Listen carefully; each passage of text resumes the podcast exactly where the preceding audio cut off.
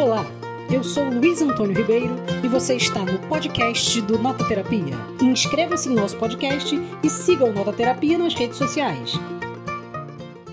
Quem foi esse homem considerado o primeiro ator da história? É um rapaz muito criativo.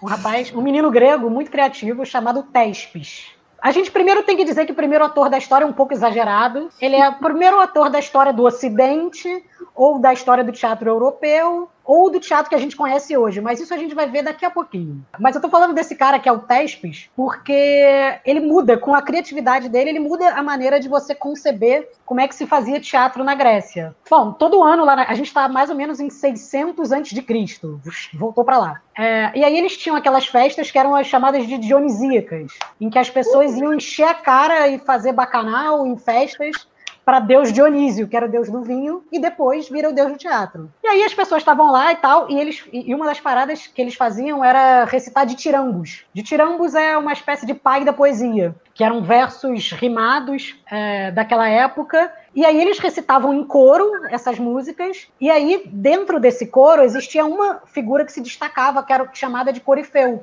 Esse corifeu era uma espécie, como é que a gente pode saber? Um mestre de bateria do coro que ele ficava do lado de fora, é, o apelido dele era respondedor. Que ele, que ele dizia, eles outros repetiam, os outros diziam, ele repetia. Então ele meio que puxava essas pessoas. Tespes era um corifeu na época. Um dia, no meio das Dionisíacas, chega Tespes em sua carroça, isso é o que conta a lenda. Ele chega na sua carroça lá, pum, pum, vestido com uma máscara e com uma túnica, e de cima da carroça, de repente, ele levanta o braço e diz: Eu sou Dionísio. Então, nesse momento, ele deixa de ser uma parte do coro para virar o que seria o primeiro personagem. Então ele deixa de ser essa instância coletiva para se tornar o que é o primeiro ator. É, e aí nasce o primeiro ator quando nasce o primeiro personagem. E por que, que isso é muito importante? Porque o coro passa de deixar de cantar para Deus e passa a cantar para o Deus ali na carroça. Então você tem a primeira relação entre público, plateia, coro e personagem. É Porém, meio que...